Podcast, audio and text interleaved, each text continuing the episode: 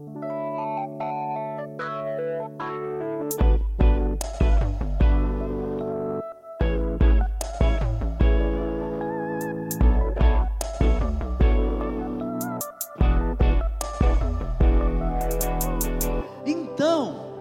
nessa noite eu queria falar sobre esses somos nós.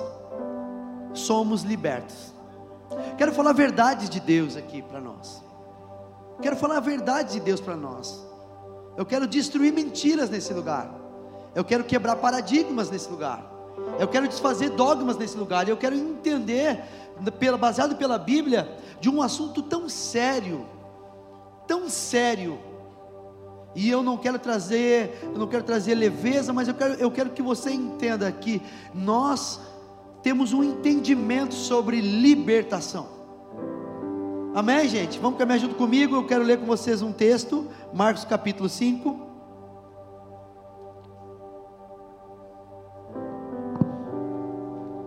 Marcos capítulo 5, você pode acompanhar comigo aqui na tela.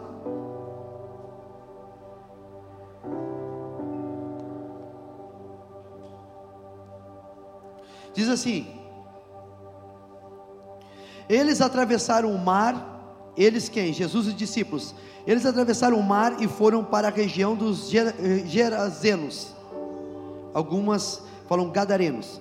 Quando Jesus desembarcou, um homem, um homem com um espírito imundo veio dos sepulcros ao seu encontro. Este homem vivia nos sepulcros e ninguém conseguia prendê-lo nem mesmo com correntes, olha só, nem mesmo com correntes, pois muitas vezes lhe haviam sido acorrentados pés e mãos, mas ele arrebentara as correntes e quebraram os ferros de seus pés. Ninguém era suficiente forte para dominá-lo. Noite e dia, esse homem não dormia, noite e dia ele andava gritando e cortando-se com pedras entre os sepulcros e nas colinas. Quando ele viu Jesus,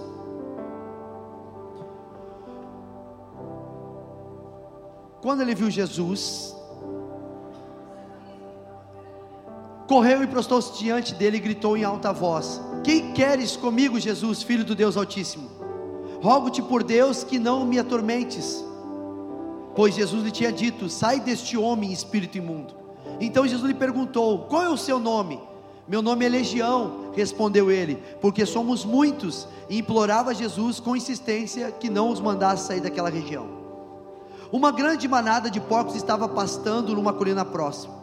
Os demônios imploraram a Jesus: manda-nos para os porcos para que entremos neles. E ele permitiu, e os espíritos imundos saíram e entraram nos porcos. A manada de cerca de dois mil porcos atiraram-se precipício abaixo em direção ao mar e nele se afogou.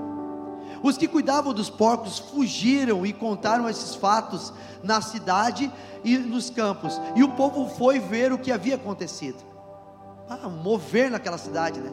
Quando se aproximaram de Jesus, eles viram ali um homem que fora possesso da legião de demônios, agora assentado, vestido em perfeito juízo, e eles ficaram com medo.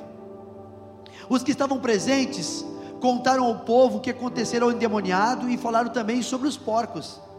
Então o povo começou a suplicar a Jesus que saísse do território deles.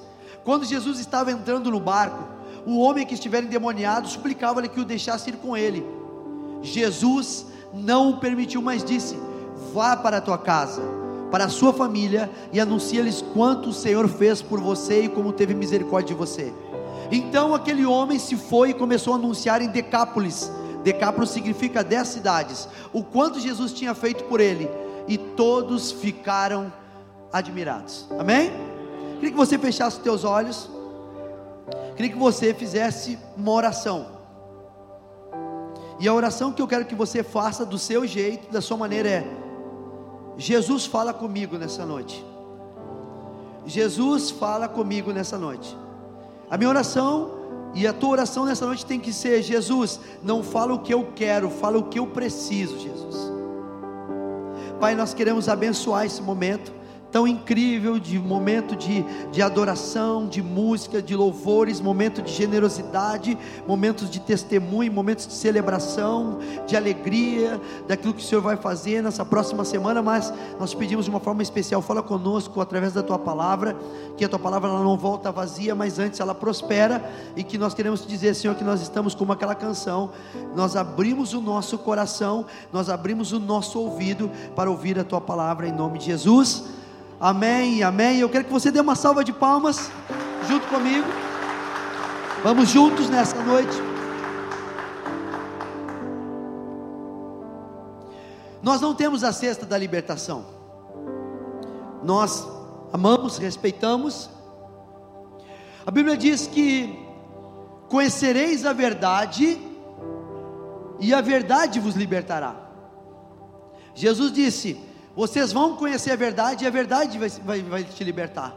Então, não é um culto, uma reunião específica que Deus liberta pessoas. Deus liberta pessoas através do conhecimento da verdade. Toda vez que a palavra é pregada, toda vez que a mensagem é entregue, toda vez que a, palavra de Deus é, é, é, compartilhada, aí é uma verdade é liberada e a verdade ela tem o poder de libertar a vida das nossas, das nossas vidas, dos nossos corações. Então nunca é um lugar, nunca é um momento, tudo é uma exposição e se abrir para a verdade que é a palavra de Deus.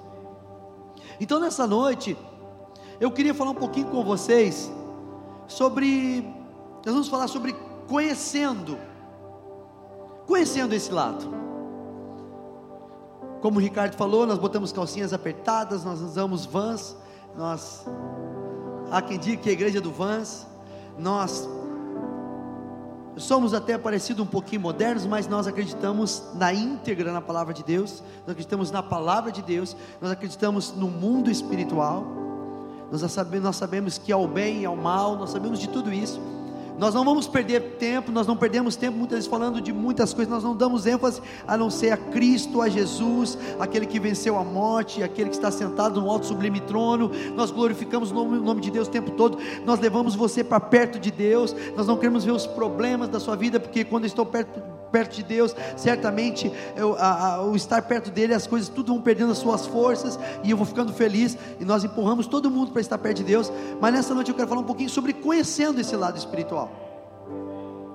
De repente você vai identificar alguém que você conhece, você vai identificar uh, no ambiente onde você está, onde você vive, no seu trabalho, na sua escola, na sua faculdade. Você vai entendendo. Agora estou olhando para um amigo meu que eu tomei um café com ele há muito tempo atrás e nós estávamos falando sobre discernimento espiritual nesse café que nós tomamos há um ano e meio atrás.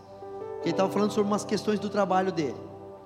Então, conhecendo, conhecendo esse lado uh, do espírito ruim. Das, nós vimos um homem que ele era, ele, ele era ele era preso por espíritos, ele era preso. Nós não sabemos o nome desse cara da história, nós não sabemos a idade dele, nós não sabemos a, a, a, vida dele, mas nós sabemos que esse homem ele tinha uma vida difícil, uma vida horrível.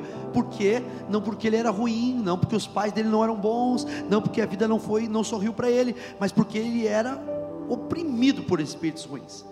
Então eu quero te explicar um pouquinho sobre espíritos ruins, tá? Como que eles agem? Como que os espíritos agem? Eles agem de três maneiras: pela opressão, pela indução e pela possessão. Esse homem da história, ele estava possesso. Que é, é o hard, é o hard, é o nível que não tem mais controle. Mas antes, falamos de opressão. É importante nós sabermos os lugares onde Deus nos coloca, os ambientes onde nós estamos e o que, que nós estamos vivendo. Esses espíritos muitas vezes eles oprimem, eles oprimem os lugares onde nós estamos ou chegamos. Quem já teve essa experiência, por exemplo, de chegar num lugar para comprar uma roupa e dizer assim, cara, não me senti bem aqui. Quem já chegou numa janta de família por um motivo ou outro chegou lá e disse assim, meu, eu não estava ruim aquele café, né? Eu estava sentindo meio oprimido, até doeu minha cabeça, me pressionou. Eu estava tão feliz, eu fiquei down, eu cheguei, eu fiquei, fiquei para baixo quando eu encontrei para tomar um café, para almoçar com aquele meu amigo a minha amiga. Então é, é uma maneira que o diabo trabalha é na opressão. Nós chegamos nos lugares felizes e nós somos oprimidos por alguma coisa. Vocês já viveram alguma experiência assim? Mas tem a indução. E eu tenho uma foto aqui para você ver da indução do Simpson. Parece uma brincadeira, mas muitas vezes nós temos muitas vozes que vêm na nossa cabeça, que nos levam a fazer coisas que nós não queremos, que nos levam a pensar coisas que nós não gostaríamos, que nos, nos levam a tomar decisões que nós não gostaríamos. E eu tive algumas experiências muito ruins de ser induzido. Uma voz dizia assim: levanta e vai para aquele lugar. Eu disse, cara, eu estou descansando, mas levanta para aquele lugar. Vai e eu fui lá e eu fui assaltado. Questão de 10 minutos. Era, foi impressionante. Então, o diabo também, ele não entra dentro de nós. Ele não pode nos controlar, mas ele vai nos induzindo, dizendo: Olha só, entra nesse lugar, pensa isso, olha para o lado, olha como ele falou, olha como ela falou. Está vendo a oportunidade que tu tem se ele sair? Faça isso, faça aquilo. Todos nós eu disse: todos nós somos diariamente tentados por uma voz, que não é a voz dos céus, que não é a voz do, do, reino de Deus, não é a voz de Jesus, não é a voz do Espírito Santo, mas são vozes que querem nos induzir para um lugar de destruição. Ele veio para matar, roubar e destruir. Nós estamos falando de coisas sérias. Eu quero tirar todo o peso, mas eu preciso te falar, como igreja, nós estamos caminhando para um lugar que nós precisamos entender de assuntos sérios. E Ele quer nos levar a um lugar de destruição. A Bíblia diz em, em Provérbios 14 que diz assim: o caminho parece direito, o caminho, mas o caminho dele é o, é o caminho de destruição, de morte. Há riso no coração, mas é caminho de morte. Então, entenda: ou ele oprime os lugares onde nós estamos, ou ele nos induz a fazer coisas. E eu quero abrir um parênteses: cuidado das decisões que você toma. Nenhuma decisão ela é tão, tão importante que não requer um tempo de meditação de reflexão. Então, pense antes de tomar decisões, que pode ser que você esteja sendo induzindo a fazer alguma coisa errada. Sabe aquela coisa que depois nós dizemos assim: eu me arrependo do que eu fiz, eu me arrependo do que eu falei, eu me arrependo do, do, do como eu me comportei. Então preste atenção nisso. E a terceira coisa é possessão.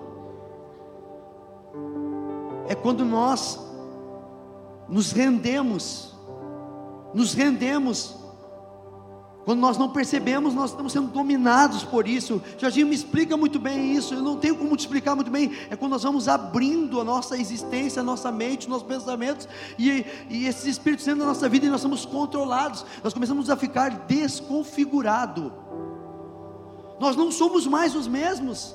Nós não temos mais amor, carinho, paz alegria, nós não somos mais uh, tolerantes, não somos mais pacientes, não somos mais animados. Cara, cadê aquele Jorginho de 10 anos atrás? Não sei. Alguma coisa entrou e foi crescendo dentro dele como um fermento que começa pequeno e vai crescendo e vai crescendo. E cara, agora ele já não é mais o cara.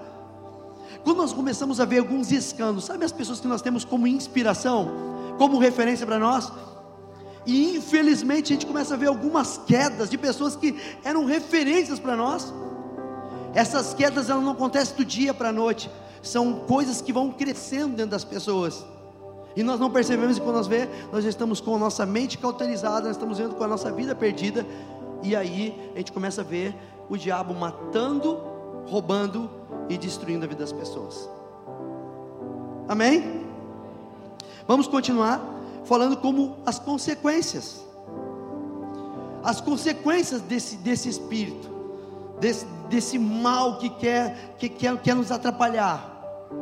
As consequências baseadas nesse texto, a gente fala de um homem, um homem que diz que a Bíblia fala que ele, os grilhões não prendiam ele, Os grilhões na perna e das mãos colocavam, as pessoas queriam isolar ele da comunidade, isolavam ele. Esse cara está atrapalhando muito lá o mercado, o supermercado, atrapalhando a farmácia, atrapalhando o banco. Esse cara, onde ele passa, ele briga, ele faz muita confusão. Vamos afastar ele da sociedade. E botaram lá, botaram algemas nos braços, algemas, botaram grilhões nas pernas, e a Bíblia diz que ele arrebentava tudo. Você conhece alguém que tem uma força sobrenatural. Você já viu alguém desequilibrado que se torna uma pessoa violenta e, e ele tem uma força descomungal, louca? Esse homem, ele era muito violento. Esse homem, a essência dele eu acredito que não, mas ele virou uma pessoa muito violenta, agressiva. O que, que acontece quando as pessoas elas vão enfraquecendo? Pensa comigo, tá? As pessoas, elas vêm para um lugar como esse, elas têm uma experiência com Jesus, elas dizem, eu quero de Jesus, e elas começam a ter uma vida de transformação, e Deus vai transformando. Mas por um motivo ou outro, ela vai se afastando, ela vai enfraquecendo. Essa pessoa volta a fazer coisas que ela não fazia mais a pessoa ela começa a falar coisas que ela já não estava falando mais, pensar coisas que ela não pensava mais, agir como ela não agia mais, porque é porque ela foi eh, se tornando eh, sendo sendo dominada por espírito que fazia essa pessoa se tornar violenta, agressiva. Sabe aquela pessoa que tem uma carinha tão tranquila, tão boa, ele, ela, e tem momentos que vem uma raiva, um ódio, um É o que esse espírito fazia na vida desse homem, a ponto desse homem ser tão violento que as pessoas não queriam conviver com ele. Outra coisa que esse homem, ele é um homem agitado. Ele não dorme. Dia e noite ele passa gritando pelas colinas e, e pelos sepulcros. Ele andava entre os mortos. Uma vida de agitação, gente. Uma certa vez o pessoal falou assim para mim: Pastor, vai tirar férias esse ano? Se vou, né? Graças a Deus. Sou filho de Deus?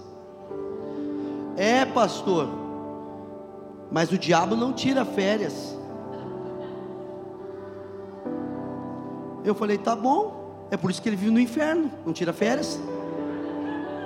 Deixa eu tirar minhas férias. Cara, uma vida que não tem descanso.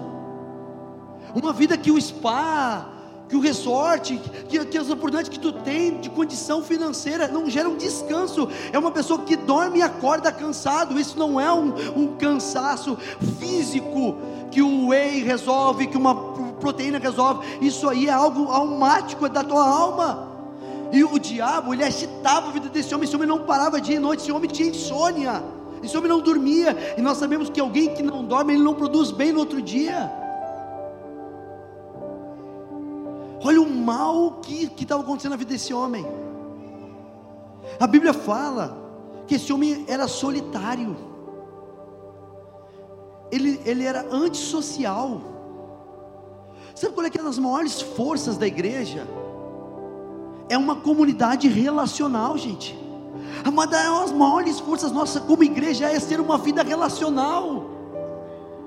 Toda vez que nós nos encontramos, e é pretexto para nos encontrar, uma reunião como essa, gente, acontece na sua casa, com a melhor pregação no, na, na, televisão, do YouTube. Você escolhe a pregação, você escolhe o louvor, e você não sai de casa, você não se, você não se expõe a, a sair de casa, a pegar um irmão chato do lado de você, a pegar um, uma dificuldade para estacionar o seu carro. Você não acontece nada disso, mas você perde a poder da comunhão, da relação, de estar em família.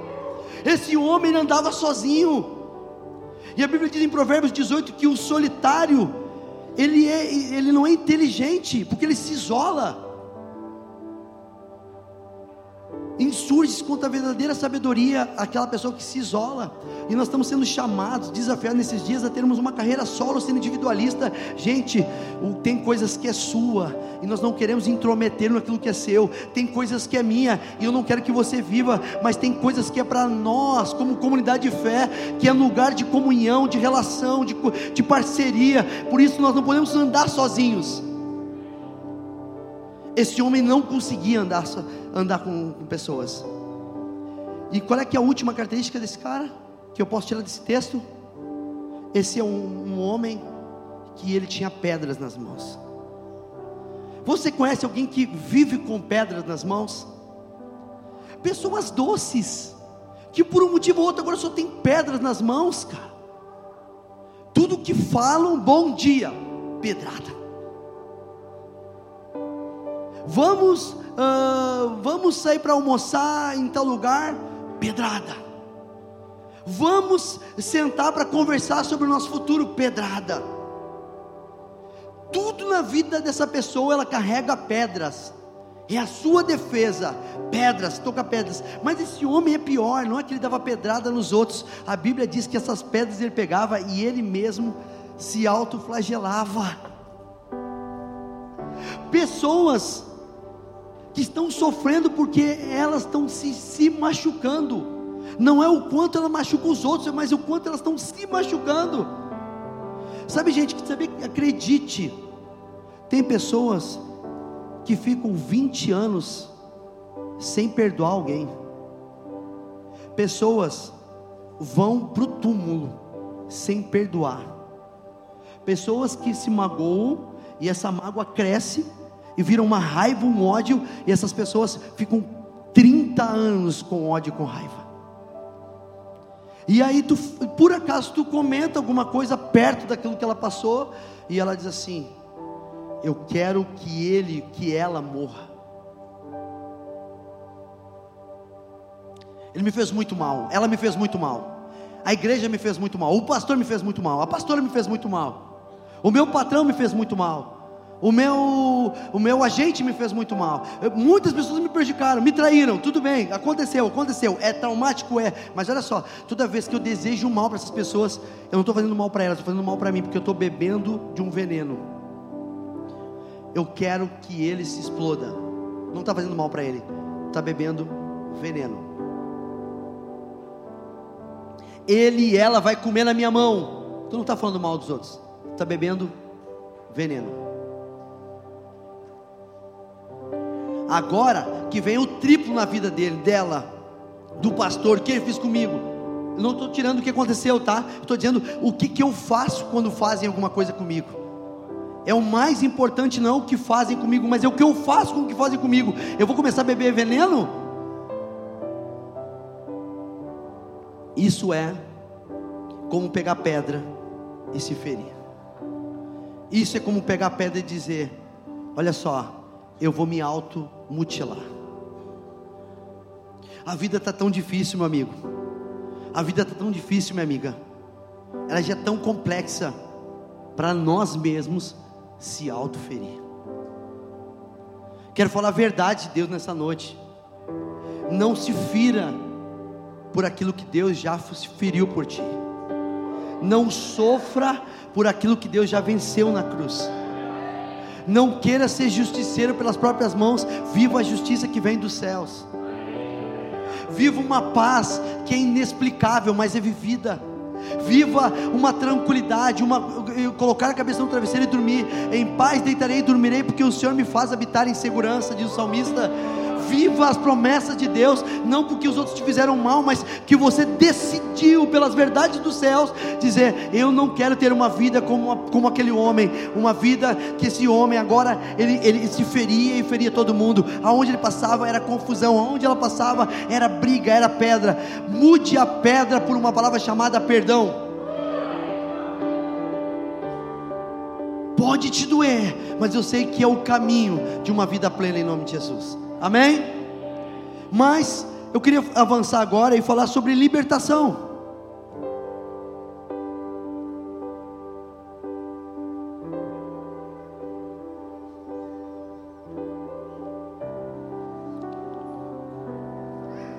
Nós estamos aqui. E muitas vezes tem coisas que acontecem na nossa vida que nos aprisionam nós ficamos paralisados. E você quer mudar de lugar, e as coisas não mudam. Você quer mudar de um espaço físico, e as coisas não mudam. Você quer mudar de relação, e as coisas não mudam. Porque não é por onde eu vou, é aquilo que está dentro de mim. A prisão, a pior prisão não é num lugar onde tem uma grade, onde eu fico num, num, em dois metros quadrados. A pior prisão é a prisão da existência, da alma, das emoções. Jesus veio para isso. Deixa eu ler com vocês Isaías 61. Para vocês entenderem esse texto, é antes de Jesus começar o seu ministério. Jesus chega na cidade de Nazaré, e aí dão uma oportunidade para ele no culto, na igreja, na, sala, na sinagoga, e dão para ele a Bíblia, a Torá, e ele pega a Torá e ele abre e diz assim: Eu quero ler uma porção das Escrituras, e ele lê isso. E depois que ele lê isso, ele fecha a Torá, entrega para o mestre da cerimônia e diz: Hoje se cumpriu isso na vida de vocês. Eu vim para isso. Ele começa a falar do por que, que Deus trouxe ele na terra. Senso de propósito, senso de entendimento. O porquê que Deus me colocou nesse lugar, já estava falando. Ele começa o ministério falando isso. O Espírito do Soberano, o Espírito de Deus, o Espírito Santo, o do Senhor está sobre mim. Jesus está olhando para aquelas pessoas que estão oprimidas nas suas almas, ele fala: O Espírito do Soberano, o Senhor está sobre mim, porque o Senhor me ungiu. O Senhor me ungiu. Jesus está dizendo: Eu sou ungido. Jesus Cristo significa Jesus o ungido. Jesus Cristo não significa Jesus sobrenome ou extensão, não é Jesus Cristo, não é nome dele, é Jesus, vírgula, o Cristo, o ungido. Nós achamos que Jesus Cristo é um nome, não, não, ele é Jesus, vírgula, o ungido, o Cristo. Ele foi ungido e ele foi ungido para um objetivo. Jesus não veio para ver se a vida ia dar certo, ele veio com um propósito para. Nós temos um para. Por que, Deus nos unge? Para. Por que, Deus te colocou nesse lugar? Para. Por que, Deus te fez dessa maneira? Para. Por que, que fez dessa família? Tem um para. Por que, que Deus permitiu você passar tudo isso? Tem um para nessa, nessa história aí. E ele fala: Ele me ungiu-me para levar boas notícias aos pobres. Jesus entendeu que o para dele era para levar boas notícias aos pobres. Ele, depois ele continua dizendo: Ele enviou-me para cuidar dos que estão com o coração quebrantado. Conhece alguém com o coração quebrantado? E ele fala: para anunciar liberdade aos cativos e libertação das trevas aos prisioneiros. E ele fala: Para, eu vim para proclamar o ano da bondade do Senhor e o dia da vingança do nosso Deus. E ele fala: Para também consolar todos que andam tristes e dar a todos que choram em si uma bela coroa em vez de cinzas. E ele fala: Para o óleo de alegria em vez de pranto, e o manto de louvor, em vez de um espírito deprimido. E ele fala: Para que eles sejam chamados carvalhos de justiça, plantio do Senhor, para a manifestação da sua glória. Eles reconstruirão as velhas ruínas e restaurarão os antigos escombros, renovarão as cidades arruinadas que têm sido devastadas de geração em geração o para de Jesus. Tem um para. Se tem um gadareno que não tem família, que anda sozinho, que machuca tudo, que é agitado, que é agressivo, também tem um Cristo que vai em direção a ele para libertar ele. O gadareno não tinha força de estar com Jesus, mas Jesus sabia: eu tenho que para ir para ele. Eu nasci para vir para ele. Nós não temos força de sair desse lugar, mas Ele vem até nós. Deixa eu continuar falando um pouquinho. E a gente começa a dizer: e aonde eu me encaixo nessa história? Então Jesus fez tudo, ele veio para os libertar os cativos, para liber, proclamar a liberdade aos cativos. Ele veio para, e eu, e eu estou aqui nessa igreja, o que, eu faço? Deixa eu ler com vocês sobre esse texto, Filipenses capítulo, capítulo 2 texto muito conhecido. Esse texto é a palavra de Deus para nós. Olha só o que Deus fala. Seja a atitude de vocês a mesma de Cristo Jesus. Seja a atitude de vocês a mesma de Cristo Jesus. Qual é que foi a atitude dele? Ele tinha um para. Ele tinha um para, ele veio por um, por um, por um objetivo, por um propósito de libertar, trazer liberdade na vida das pessoas.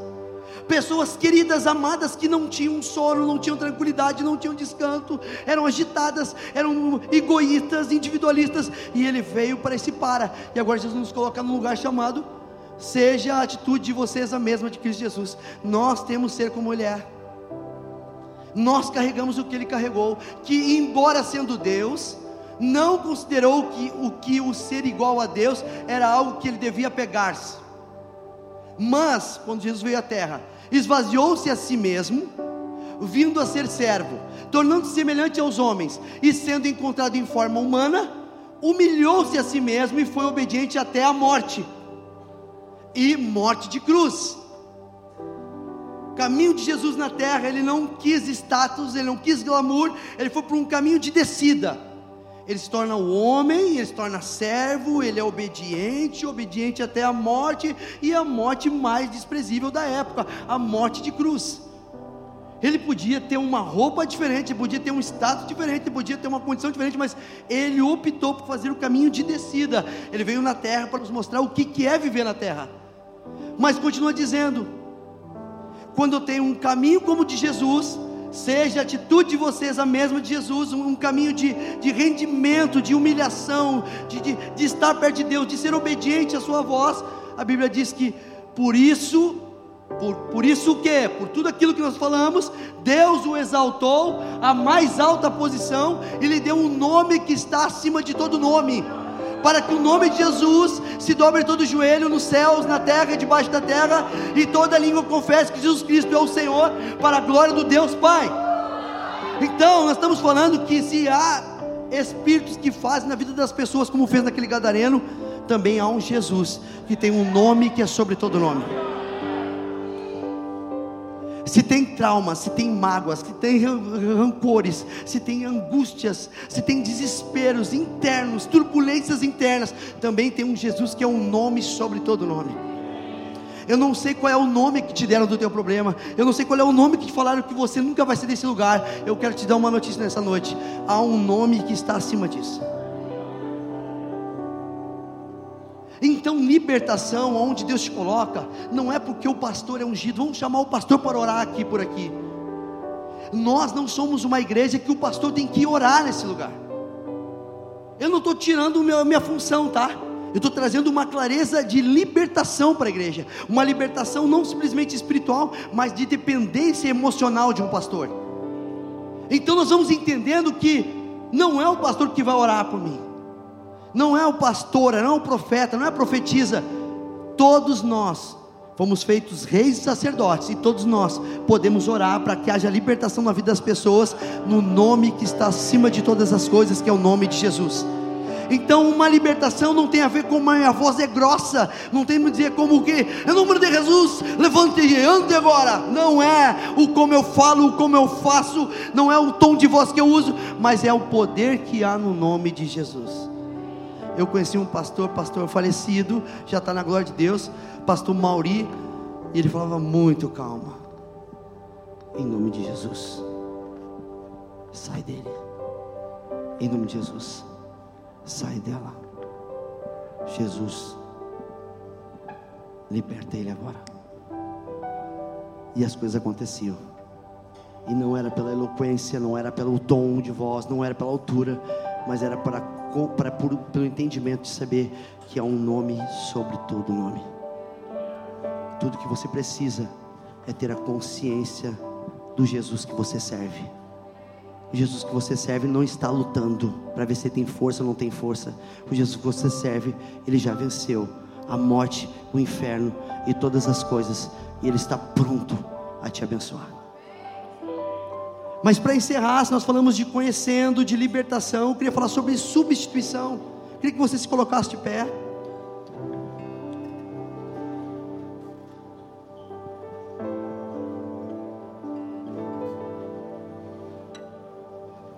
Deixa eu ler com vocês aqui rapidinho, Mateus 12.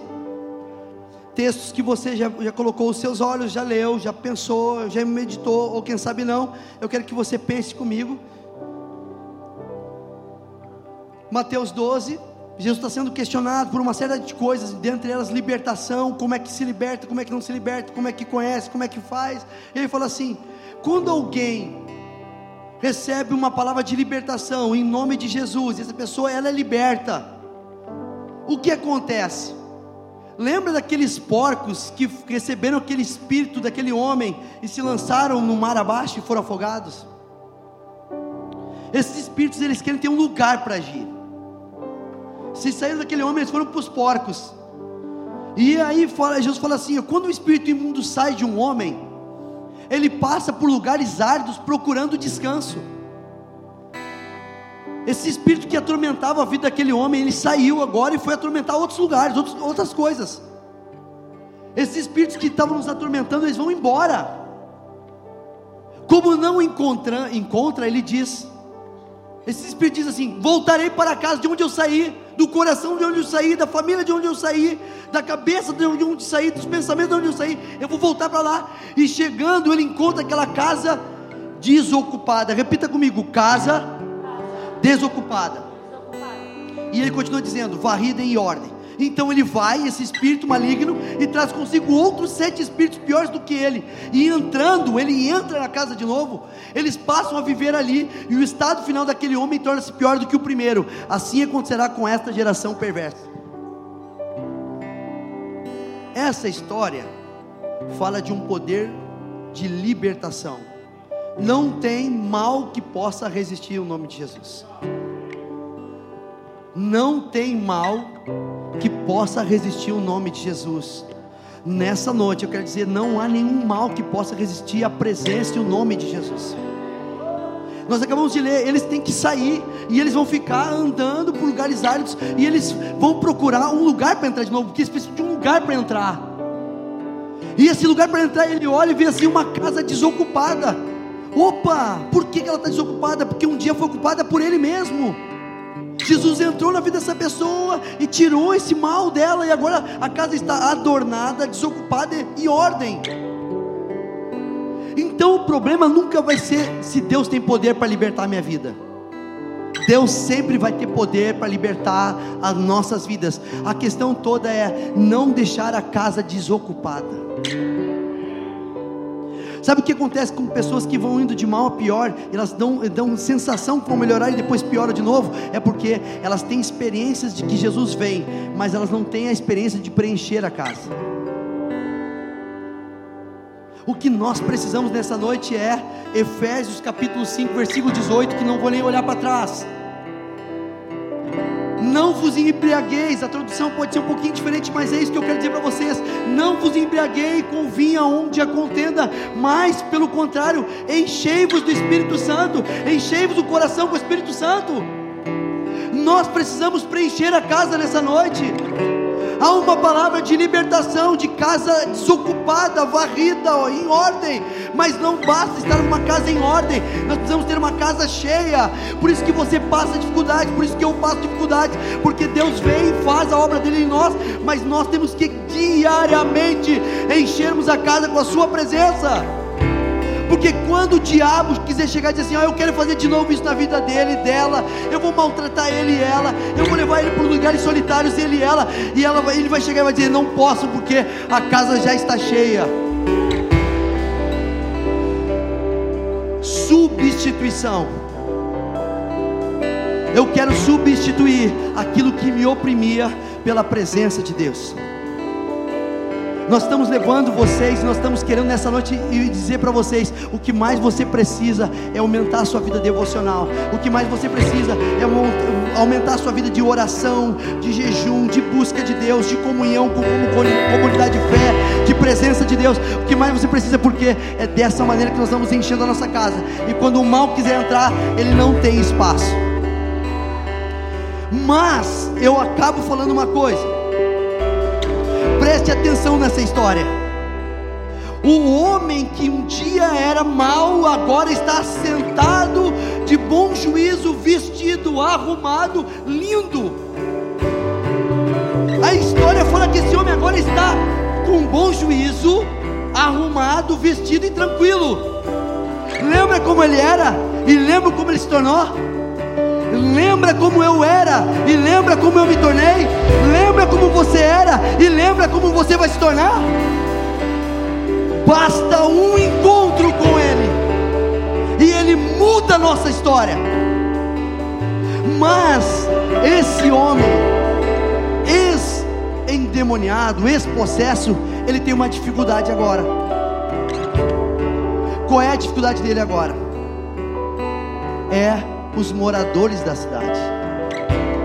Os moradores da cidade dizem assim: vamos mandar ele embora. Pensa comigo, ele não dava problema, mas agora ele está bom, ele não vai dar mais problema, fica. Não, nós não queremos que ele fique mais. Como é importante um lugar onde tem ex-endemoniados. Polêmico, pastor? Sim. Como é bom na igreja ter ex-gadarenos, ex-endemoniados. Por quê? Porque a vida daquele homem confrontava a religião daquela cidade. A vida de um homem transformado incomoda quem quer ter uma ética e uma moral boa. A vida de alguém transformado, ele incomoda quem quer ter uma vida de reputação. Gente, tem muita gente boa, mas não impede de ter uma vida transformada. Então por isso que queriam expulsar ele daquela cidade. E a Bíblia fala que ele se tornou o maior evangelista da cidade de, da cidade de Decápolis, de 10 cidades, porque a Bíblia fala no capítulo 7, Marcos, que ele preparou aquela cidade para receber Jesus. Então, gente, não é como eu estava, é como eu me torno a partir do encontro com Ele. Quero que você feche seus olhos. Gostou desse podcast? Se sim, compartilhe com alguém e nos acompanhe também nas redes sociais e presencialmente. Mais informações, arroba 5G Church.